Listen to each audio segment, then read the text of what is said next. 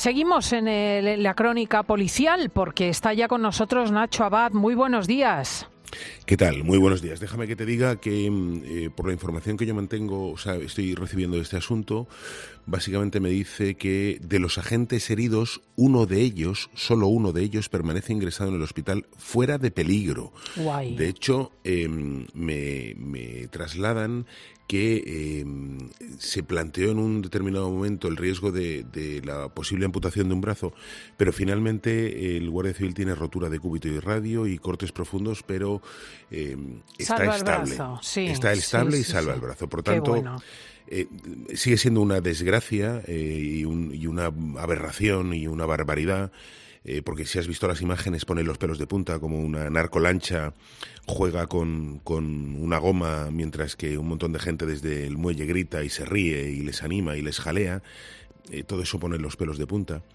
Eh, y finalmente la narcolancha pasa por encima de, de la goma. Vergüenza da que desde el Ministerio del Interior se mande a guardias civiles a luchar contra el narcotráfico con esos recursos. Vergüenza da.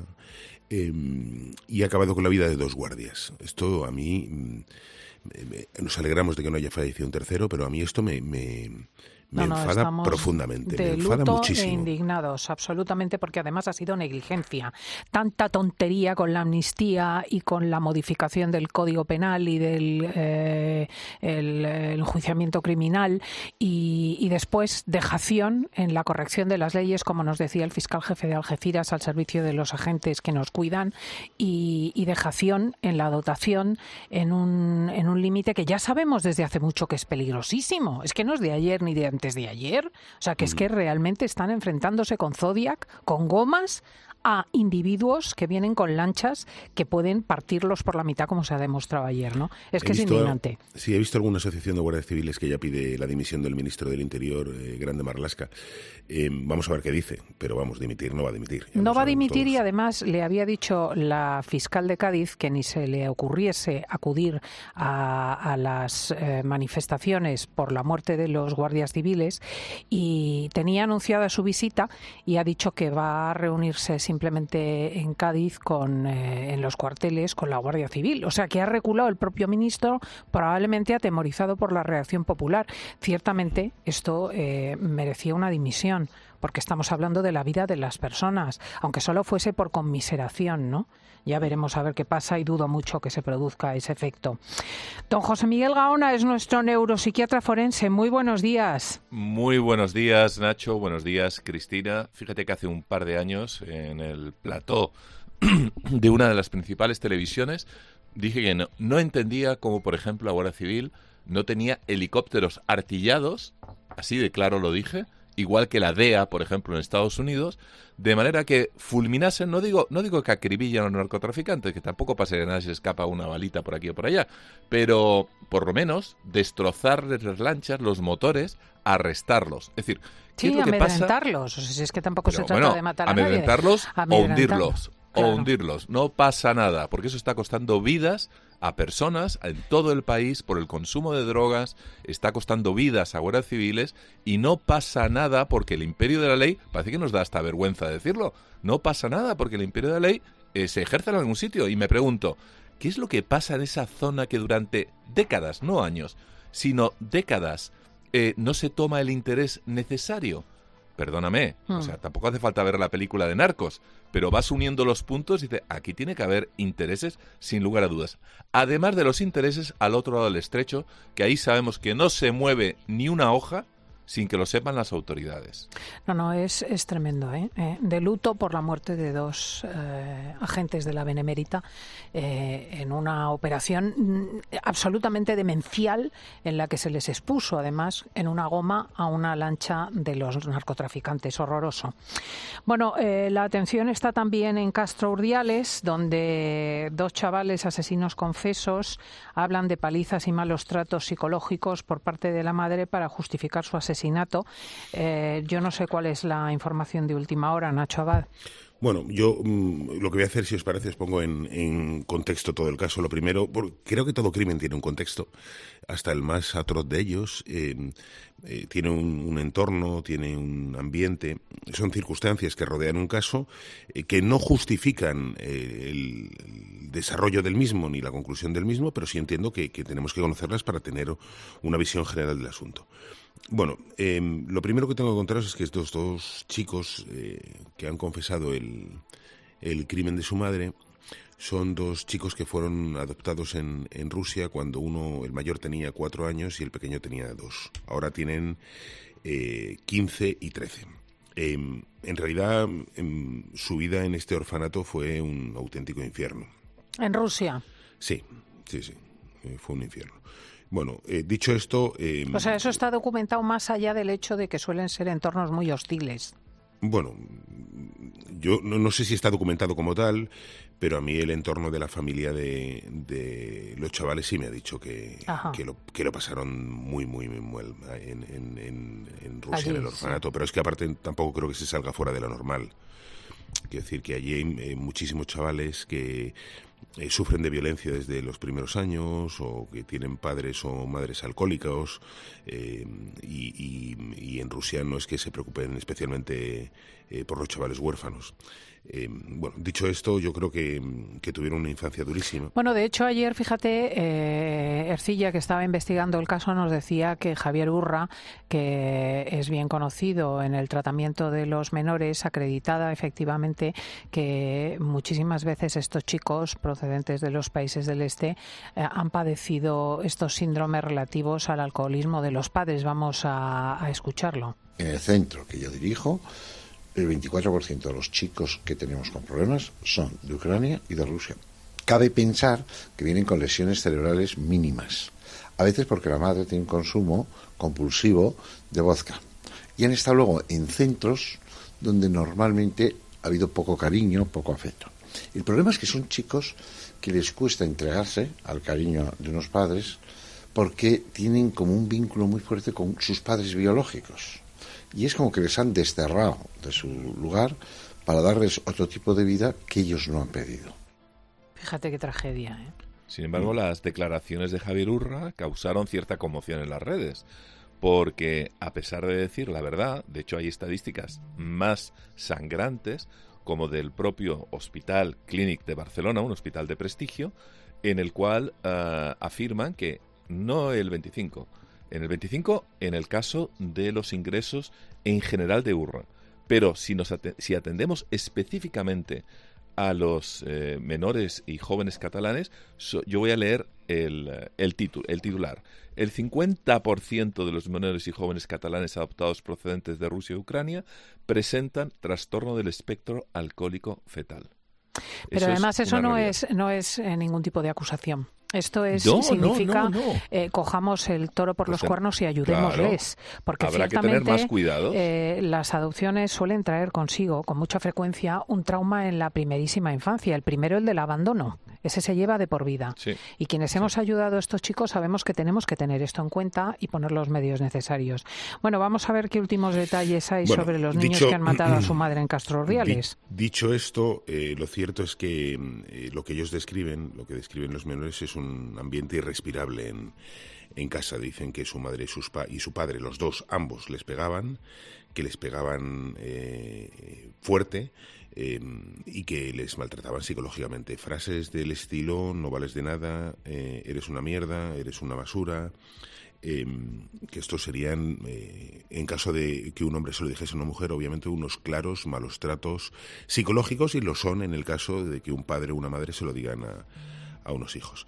Eh, dicho esto, em, lo que ellos describen es que no les dejaban tener amigos, no les dejaban salir con ellos, em, solo les permitían tener una actividad extraescolar que era inglés, pero terminar el inglés y tenían que volver a casa.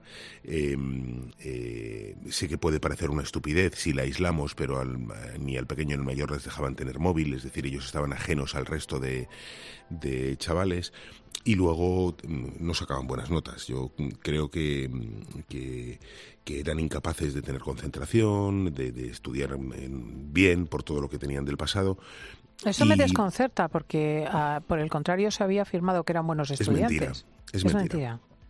Sí, es rotundamente mentira. No solo no sacaban buenas notas, sino que lo que ellos relatan es que les hacían estirar los brazos en casa. Eh, el mayor decía que le hacían estirar los, los, brazos en casa y que su madre le, le, daba con una zapatilla en los brazos hasta que se quedaban, hasta que se inflamaban. Eh, hablan de, guantazos, tortazos, eh, gritos, insultos, desprecios. Em, ellos se lo contaban a los amigos en el instituto y los amigos, yo te digo que he hablado con algunos eh, menores de edad de la zona que, relatan que venían con moratones y que contaban que, que, sus padres les pegaban, los dos, que sus padres les pegaban, los dos, no uno, los dos. Em, bueno, eh, al final... Lo que no entiendo, fíjate, es cómo esto no se ha detectado, por ejemplo, en la escuela. Quiero decir que, eh, Esta es la parte que te voy a contar ahora. Hace dos años, el mayor de edad acudió a, a ver a su tutor, y le dijo lo que pasaba en casa, que le pegaban, porque mm, según relata él le llevan pegando bastante tiempo. Y dijo que le pegaban y el tutor, pues estoy especulando, no debió creerle mucho porque llamó a los padres y dijo, oye, que, dice que le pegáis. No, no, pues es mentira. Vale, pues ya está. No avisó a los servicios sociales, no, no consta que diesen una voz de alarma. Los padres, lógicamente, ese día no, no pegaron a su hijo, le montaron una bronca, no le pegaron porque tú imagínate que le dice, tú dices que, me pegan y al día siguiente aparezco con la cara llena de moratones, pues va a estar claro que, que tenía razón. Entonces no le tocaron un pelo, pero le montaron una, una bronca gorda. Así que lo sabían los amigos del instituto y lo sabían los pocos amigos que tenían el instituto y lo sabían eh, en el colegio, pero no le creyeron con lo cual por algún sitio eh, eso se escapaba. No, no, no, llegó, no, no, se les llegó a ayudar. Em, el día del crimen él llega con notas malas a casa y su madre le, recibe a gritos, insultos, eh, golpes. Em, este era un chico que según los chavales del colegio no sonreía nunca. ¿Te puedes imaginar a un chaval de 15 años que no sonría nunca, permanentemente serio y silencioso? Bueno, pues este no, no, no respondió a, a las descalificaciones de la madre ni a los tortazos que le metió y en un determinado momento eh, el relato es que ella le agarra del cuello en la cocina y le, y le choca contra la nevera. Eh, el, el, hermano pequeño de 13 se asusta y, porque claro, la madre le está agarrando con las dos manos del cuello y le está gritando, se asusta y, la, desestabiliza para que se caiga al suelo. Se caen todos al suelo, eh, se levantan, él de un portacuchillos que hay ahí, como de estos de madera, donde se meten varios cuchillos del mismo tipo, saca uno, y, mientras que su madre sigue, eh, según su relato, insisto, todo esto es su relato, sigue agrediéndola, eh, pues él le clava el cuchillo en, en unas cuantas ocasiones. Luego viene aquí la conciencia forense. Ellos ven tantísima sangre que, que le ponen una bolsa de plástico en la cabeza para que deje para que no se ensucie tanto el suelo eh, llevaba una bata y un pijama y lo utilizan para secar la sangre luego cogen una fregona y, secan y dicen ¿qué vamos a hacer? bueno pues vamos a deshacernos del cuerpo eh, entonces bajan el, cuerpo al coche lo meten en los asientos es donde yo ya me pierdo totalmente Quiero decir que la reacción, sí. aquí vamos a preguntarle a Gaona, que, es el especialista. Eh, ¿A ti te dice algo este tipo de reacción? ¿Podría haber sido cualquiera? ¿Podrían haber llamado a la policía? ¿Qué diferencia habría si hubiesen llamado a la policía? Pues evidentemente, pues puede ser una reacción eh, esperable que no deseable sobre este sobre este tipo de cuestiones. Es, es, lógico no que, que explique que no justifique insisto una vez más igual que lo estás haciendo tú sin lugar a dudas. Bueno pero yo puedo eh, entender eh, una reacción desorbitada a un proceso de agresiones pero lo normal en una persona relativamente normal es que a partir de ese momento llames a tu abuela te vengas abajo llames a la policía. Sí Sí, es, es probable que eh, evidentemente hay otros mecanismos, lo que pasa es que, claro, desconocemos el entorno, desconocemos un montón de cosas, ¿no? Pero, pero bueno, eh, no sé. Si o sea, que le pongan bolsas, la metan en un coche, la desnuden. No, pero, pero, pero, tienes que entenderlo, que la bolsa no es para no verle la cara, no es porque les dé miedo, es, es una cuestión utilitarista. Dicen, se está ensuciando mucho la cocina de sangre eh, y y porque tenía varias heridas, entonces se la ponen para que no se ensucie. Em, luego friegan, pero friegan fatal, porque cuando bajan el coche al cadáver al coche y lo ponen en la parte de atrás intentan arrancar el coche, fíjate qué idea, eh, se pone al volante el de 15 años, lo arranca y se estrella, porque no sabe conducir, no sabe meter las marchas ni embragar. Se estrella y, porque ellos en su cabeza pensaban, bueno, pues vámonos y, nos escapamos. Y entonces vuelven a subir, hacen una mochila, en la mochila meten libros, libros, eh, eh, dinero y algo de comida y, se van sin rumbo y se ponen a pasear por, por el pueblo y llegan a un bar y se piden un colacao, unos ganchitos, una palmera y siguen caminando y de repente la abuela empieza a llamar al teléfono de la madre que ellos se la han llevado eh, que es, eh, y, no le cogen, no le cogen, no le cogen hasta que se agobian, le cogen y le dicen nos han secuestrado abuela, llama a la policía, a mamá también. Se esconden en un, una especie de, guarida de ametralladoras en un parque eh, al borde de, del mar y, allí les localiza la, Guardia Civil y los, y los detiene. Em, la verdad es que no, no, tiene ninguna justificación el crimen. Lo cierto es que si yo os cuento todo esto es para que tengáis un contexto, eh, porque a mí me resultaría muchísimo eh, eh, más repudiable. mira que ya condenas la violencia en general, pero tú imagínate que les están dando amor, cariño, según ellos, si no hubiese habido presuntos malos tratos, ni hubiese habido nada, que se hubiesen desvivido por ellos y lo hubiesen hecho a ver qué dice la abuela, porque aquí efectivamente el núcleo estrecho pues es el que habrá sido lo que pasa es que, mira, ocurrido. Cristina, aquí lo importante es que los elementos periféricos corroboren o no si había malos tratos o no. Esto es importantísimo. ¿Por qué? Porque te da otro prisma.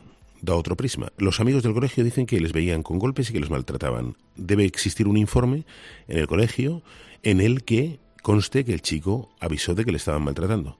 Pero es que aparte se le ha tomado declaración a los profesores y lo que se comenta en el, en el propio eh, colegio al que asistían es que uno de los profesores ha dicho esto se veía venir, que iba a explotar por algún lado. Entonces, si ya tienes elementos externos que corroboran que se conocía lo de los malos tratos, eh, pues da un prisma diferente, insisto. Claro, eh, da un contexto diferente, no una justificación, pero sí un contexto. Lo que pasa que lo de esto se, ve, se vería venir, yo, por ejemplo, puedo proponer otra hipótesis. Eh, ambos eran malos estudiantes, tenían problemas de conducta quizá importantes y todo ello chocaba con la disciplina que había en casa. Eh, ¿Hasta qué punto es, em, eh, en un momento dado, no, no, me meto ya en agresiones físicas, ¿no? pero ese malestar, esa dinámica que puede ocurrir en una familia cuando se conjugan, te lo digo como profesional, que es lo que yo veo muchas veces en nuestro centro, cuando se conjugan ambos factores. Es decir, eh, adolescentes, porque ya son prácticamente adolescentes, problemáticos en una familia que tiene una serie de disciplinas que, bueno, eh, pueden ser más o menos férreas, pero las mm. tienen. Es explosivo, pero no necesariamente hay que poner el, el, acento, ¿no? El acento sobre exclusivamente los padres. Los padres intentaban quizá hacer lo mejor posible. Bueno, yo, yo creo que la Fiscalía está haciendo un grandísimo trabajo, la Fiscalía de Menores, aparte están siendo... Eh, bueno, el, perdón, el entorno de la Fiscalía está siendo... Eh, eh, bueno, no, no, no, sé cómo terminar la frase, pero bueno, la Fiscalía está haciendo un gran trabajo. de una forma minuciosa, o sea, que sabremos más cosas. Sí. Eh, esto es. Entonces, eh, eh, sí te puedo decir que se va a saber finalmente si eh, el entorno era de malos tratos o no, si había gritos eh, vejatorios, insultos, descalificaciones y si eh, la parte física existía. No es lo mismo un contexto de agresiones que un contexto de no agresiones. No es un, lo mismo un contexto de, ya no me gustaría decir estricto, sino de, violencia con un contexto de amor. No es lo mismo, mm. no es lo mismo. Insisto, luego hay otra cosa que importantísima. ¿Qué te crees? Eh, que no se podían haber dicho, venga, mm, pensando mal, ¿eh? ¿eh? haberle dicho, y esto se me ocurre a mí, el de 15 al de 13, di tú que has apuñalado, que nadie lo va a saber en realidad, como tú eres inimputable, porque sabes que a partir de los 14, por debajo de los 14 eres imputable, tú has apuñalado y yo la he tumbado en el suelo. Y entonces los dos nos libramos. Sin embargo, el, el, el de 15 ha decidido reconocer su culpa y enfrentar la verdad. Hmm. ¿Puede cambiar la versión, Nacho? Bueno, ya puede cambiar lo que quiera, pero ya no se lo, ya no se lo cree nadie Quiero decir, ya, ya, lo, ya lo ha reconocido. Pero que, que si, si, fuesen unas personas que pensasen que lo hubiesen tenido premeditado y hecho, vamos, mejor estrategia eh, de defensa no habría. Lo ha hecho el de 13, el de 13 no tiene ninguna sanción y el de 15. Y ahora yo me planteo, fíjate la situación complicada en la que están, que es em, estos dos niños ahora tienen un padre, pero han matado a su madre. Cuando eh, terminen de cumplir el de 15 años la pena que le caiga y el de 13, que no tiene ninguna pena, ¿van a regresar con el padre? ¿Va a querer el padre cuidar de esos niños? Mm. que le han rebotado a su mujer. Eh, es que, ¿dónde, ¿dónde, van a acabar ahora? Es que es, es, terrible, terrible. Tenemos que dejarlo aquí porque quería preguntarte por el juicio a Dani Alves por agresión sexual que está visto para sentencia, pero en fin. Es, Pinta mal, ¿eh? Para él, pinta mal para él. sí. sí. sí, pinta fatal, pinta fatal porque es que la estrategia ha sido demencial. O sea, tú no te puedes sacar de la manga a última hora que, que ibas borracho. si lo dices, lo dices el primer día, no lo puedes decir el último porque parece que estás aceptando que cometiste un hecho y que lo cometiste pero que no te diste cuenta porque eras borracho. Pues chico... Ah. Ha sido la guinda del pastel. Ha sido admitir literalmente, decir, mira, como no tenemos ya más armas, no sabemos ya qué hacer. El, último, la bala de plata. Pues mira, es que iba borracho. Es decir, lo he hecho, pero iba borracho. Un desastre, un desastre. Mm. Bueno, pues ahí lo dejamos. Querido Nacho Abad, muchísimas gracias por acompañarnos. A ti, Cristina.